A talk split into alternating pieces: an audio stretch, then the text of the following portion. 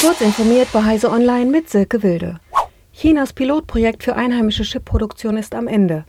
Der Hersteller HSMC hat vor wenigen Tagen die letzten seiner MitarbeiterInnen zur kurzfristigen Kündigung aufgefordert, berichtet die South China Morning Post. HSMC sollte 2020 die Chipproduktion mit Strukturen von 14 Nanometern beginnen und ab 2021 an eigener 7 Nanometer Fertigung forschen. Damit wollte China die Abhängigkeit von ausländischer Chipfertigung reduzieren.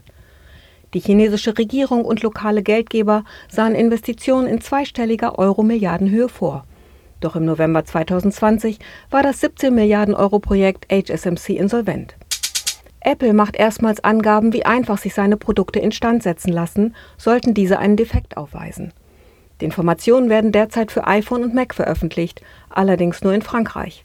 Der sogenannte Indice de Reparabilité mit einem Wert von maximal 10 Punkten wird von Apple jedoch nicht freiwillig publiziert, der Konzern muss die Informationen aufgrund einer neuen Gesetzeslage veröffentlichen, die Nachhaltigkeit propagieren soll. Die Werte, die Apple erhält, sind allesamt keine Spitzenpunktzahlen. Volkswagen will in diesem Jahr seinen Elektrobully ID-Bus als autonomen Kleinbus auf deutschen Straßen testen. Der Autohersteller will ein Ride-Hailing- und Pooling-Konzept mit selbstfahrenden Fahrzeugen entwickeln, das ähnlich wie das bereits bestehende Angebot Moja funktionieren soll. 2025 sollen Kunden den Dienst in manchen Städten nutzen können. Die Mittel dafür habe der Aufsichtsrat nun bewilligt, teilte Volkswagen mit. Seine Selbstfahrfähigkeiten bekommt der ID-Bus mit dem Self-Driving-System von Argo AI. Mit veganen Produkten aus dem 3D-Drucker hat das israelische Startup Redfine Meat in Blindtests überzeugt.